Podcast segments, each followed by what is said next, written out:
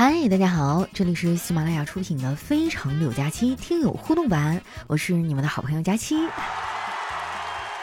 哎，我就纳闷了，夏天是什么恋爱的季节吗？为什么我周围的人都脱单了呀？行吧，你们都坠入爱河了是吧？那我可要往河里尿尿了啊！没别的，我就是有红眼病啊，我看不了别人秀恩爱。开个小玩笑哈，那接下来时间呢，分享一下我们上期的留言，大家不要忘了收听和点赞哈，记得把手里免费的月票送一送，也可以关注一下我们的新浪微博和公众微信啊，搜索主播佳期。首先呢，这位听友呢叫大美西，他说听了佳期四年，那年失恋啊，被他赶出家门，是佳期陪伴我度过最灰暗的日子。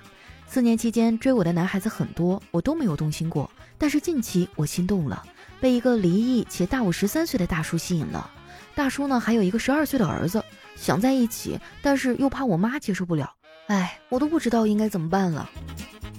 你别说你妈接受不了了，我估计你爸可能也接受不了。我跟你说真事儿哈，我有一个姐妹跟你情况非常的相似哈，现在俩人又生了一个孩子，每天鸡飞狗跳的，但是为了孩子呢，又不得不过下去。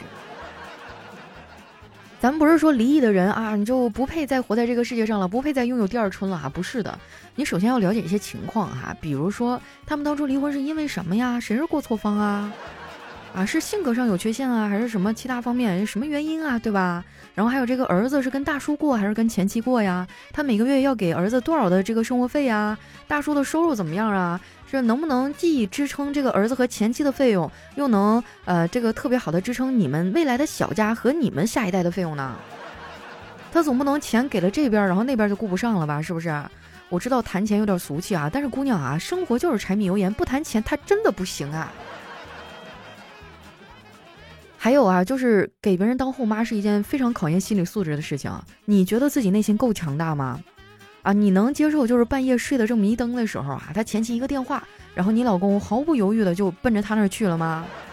什么儿子上学、儿子发烧、儿子儿子成年礼、儿子放暑假想出去旅游等等的哈，他的时间和精力注定要分出一半来给他原有的那个家庭，你是否能够接受？你的心里会不会，你的情绪会不会不会为这些事情有丝毫的波动？如果你不能的话，那我劝你还是慎重考虑哈，因为这条路真的很艰难啊，不是没人走，但是很艰难。如果你做好了万全的准备，而这个大叔呢又确实是一个良人的话，你可以试一下哈。因为我对你的情况不是很了解，我建议你还是听一听你爸妈的意见啊。毕竟爸妈永远的出发点都是希望自己的女儿过得好嘛。这个如果真的是那样的好人，他们也不见得不同意。但如果爸妈强力反对啊，那你真得多琢磨琢磨了。哎呀，这一开篇就这么大一道人生大题哈。来看一下我们的下一位叫 Perite 哈，他说最近四十度，天气特别热，我在家休息啊，问媳妇儿天气这么热，该怎么说天气热呢？还不能说个热字儿。我媳妇儿跟我说。早上离家晚上归，声音未改肤已黑。夫妻相见不相识，请问黑蛋儿你找谁？不知道为什么啊，你说到这个黑蛋儿的时候，我脑海当中突然就小黑的画面就出来了。下位呢叫冷冰凝爱雨梦翠霜佳期，他说你们相不相信这个世界上有龙？在我印象中啊，我很小的时候啊，那是很晴朗的一天。然后呢，我就搁外面跟小朋友玩，玩的是不亦乐乎，家都不知道回了。到了傍晚哈，我爸叫我回家吃饭，哎呀，我都没听着，我爸就过来叫我说：“你是不是龙啊？你是不是龙？”完了，这家族血脉传承的秘密被你给发现了。但说实话，我真的相信这个世界上有龙，因为有一次呢，我跟我朋友去广州那边玩啊，然后我的朋友特别的热情，当天晚上我们就被一条龙服务了。下面呢叫彼岸灯火，他说小伙三岁的时候啊，看到电视广告好多吃的，于是呢就对爸爸说：“爸爸，我想进到电视里面去。”爸爸问：“进去干嘛呀？”“我我进去拿糖吃。”爸爸说：“好啊，那你进去吧。”可是我不敢进去，为什么呀？啊，小伙答道：“我进去了，怕你调台。”我记得以前好像看电影里面总有那个桥段，就是这个人被关到那个电视里面去了，是什么片儿来着？哎呀，我就一时我就想不起来，好像是个恐怖片儿吧。下一位呢叫九一九二小哥哥哈，他说有一天啊，我妈说不结婚的话，你下班回家连个能说话的人都没有。我说啊，这么爽？你要是不结婚生子，你死在家里都没人知道啊！我说那被人知道我能复活咋的？你不结婚生子，你死了都没人埋葬。我以天地为棺椁啊，日月星辰为玉璧珠宝，万物都是随葬品，这样的葬礼还不够丰富吗？这简直是无以复加呀！然后老人说了，不生孩子，人类会灭绝的。地球说，还有这种好事儿？哎呀，一代人有一代人的活法啊，你就过好自己，别管别人了，好不好？下一位呢叫给佳期抠脚的大叔啊，他说有一天啊，这个女人说我要金项链，我说不是刚买的吗？太小了，我要大的。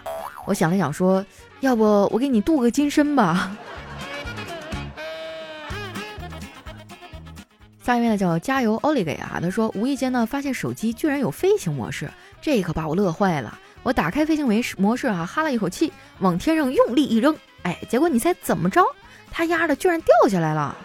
屏幕也摔碎了，你这不是坑爹吗？你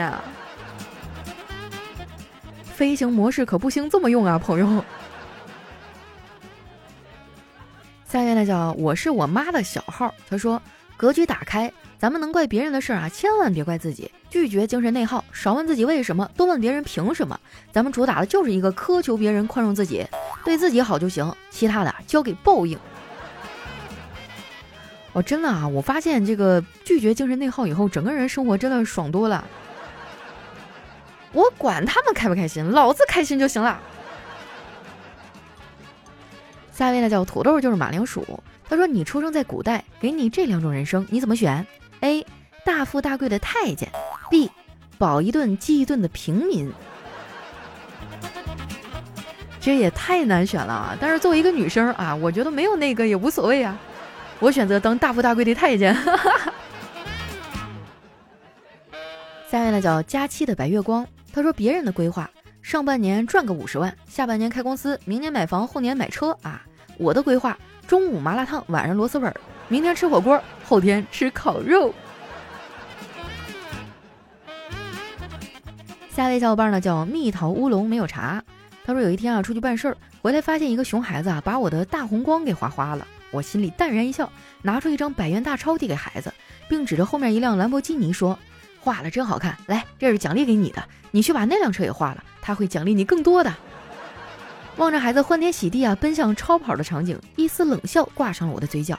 只听熊孩子对着兰博基尼里面大喊：“爸，你说的对，穷人果然是傻子，把他车划了他还给我钱。”这我着实是没有想到呀。下一位呢叫喜羊羊，嘿嘿嘿嘿嘿。他说甄嬛啊去路边买煎饼啊，甄嬛说：“阿姨，这碎碎的一抹青绿，好似乱坠了丫头的眼，平摊于日下，甚是沁人心脾，提神醒脑，可是极好的。若忍心炙烤煎熬，蔫美而焦灼，岂不是辜负了？”阿姨说：“说人话。”啊，甄嬛说：“煎饼别放大葱。”哎呀，我真的太爱吃煎饼果子了，但是我们家附近就是没有卖的。早市呢又稍微有点远啊，我还不爱起早，要不我学一学怎么烤煎饼。下一位呢叫无语凝噎啊，他说一个舍友超级懒，衣服堆了三个月了，终于要洗了。只见他那个盆啊倒点水，把衣服放进去，然后倒点洗衣粉。重点来了，舍友啊蹲在盆旁边，用一根手指啊在盆里顺时针搅了三圈，逆时针再搅三圈。我直接就懵了，我问他：“你丫这也是洗衣服啊？谁教你的？”舍友一脸天真的说：“我家洗衣机啊。”下面呢叫佳期的椰子水儿，他说我们学校的拉面师傅啊很恶心，每次我去他们店里吃拉面的时候，他都说：“小朋友，你吃什么呀？你吃拉面的话，我拉给你吃啊。”下面呢叫佳期的肉丸子，他说下午闲聊啊，一个女同学说她最近有点失眠，然后望着窗外啊，神情忧郁。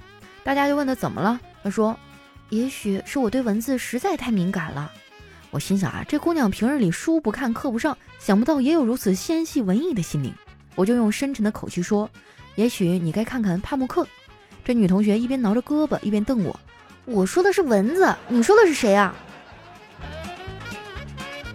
下一位呢叫闪闪，她说和男友啊从宾馆出来，男友知道我身上没钱，刚出门啊就给我掏出一百打车用。哎，我当时就急了，尼玛，你能不能别在宾馆门口给我钱啊？对啊，就感觉怪怪的，好像进行了什么非法的交易。下一位呢叫听友四六零八二幺九七幺，他说医生啊给我开了点药丸，我不小心打翻了瓶子，这药丸噼里啪啦的滚出去。哦，原来是好想出去玩儿。哇，这个段子真的是有年头了哈。下面呢叫小朵朵，他说老婆不在家啊，午饭呢我准备到隔壁家去混一顿，不过呢又不好意思说想去蹭饭，我就敲开邻居家的门，对邻居说，呃，那个我想借点酱油。邻居问做什么菜呀？我随口答道，我老婆不在家，想下碗面条。邻居啊转身从厨房拿出一瓶酱油，笑嘻嘻的说。正好我老婆也不在家，我到你们家去吃吧。下一位呢叫三哥，他说有一天啊，我们老师连上两节课，第一节下了之后呢，没人擦黑板。第二节啊，老师看到就很生气的问：“值日生怎么不擦黑板呢？”这时候啊，一个很理直气壮的声音说：“谁污染谁治理。”他是不是叫小明儿？下一位呢叫尼格买提。他说：“昨天啊，跟朋友聊天，我就问他，你以后想找个帅一点的男朋友，还是想找个有趣点的？”他毫不犹豫地说：“帅的。”我问他为什么呀？他说：“帅本来就很有趣啊。”是哈，他说的没错啊，帅本来就很有趣啊。帅的人啊，在那铲屎都想打高尔夫。啊，那希望大家平时的时候，身边如果有这样的人哈，多多介绍给我啊。我们创作也需要灵感啊，有了他们，咱们的节目才能更加的搞笑。好了，那今天我们就先到这儿啊！喜欢我的宝贝儿，记得关注我的新浪微博和公众微信，搜索“主播佳期”，不要忘了把手里免费的月票送一送哈！咱们下期再见。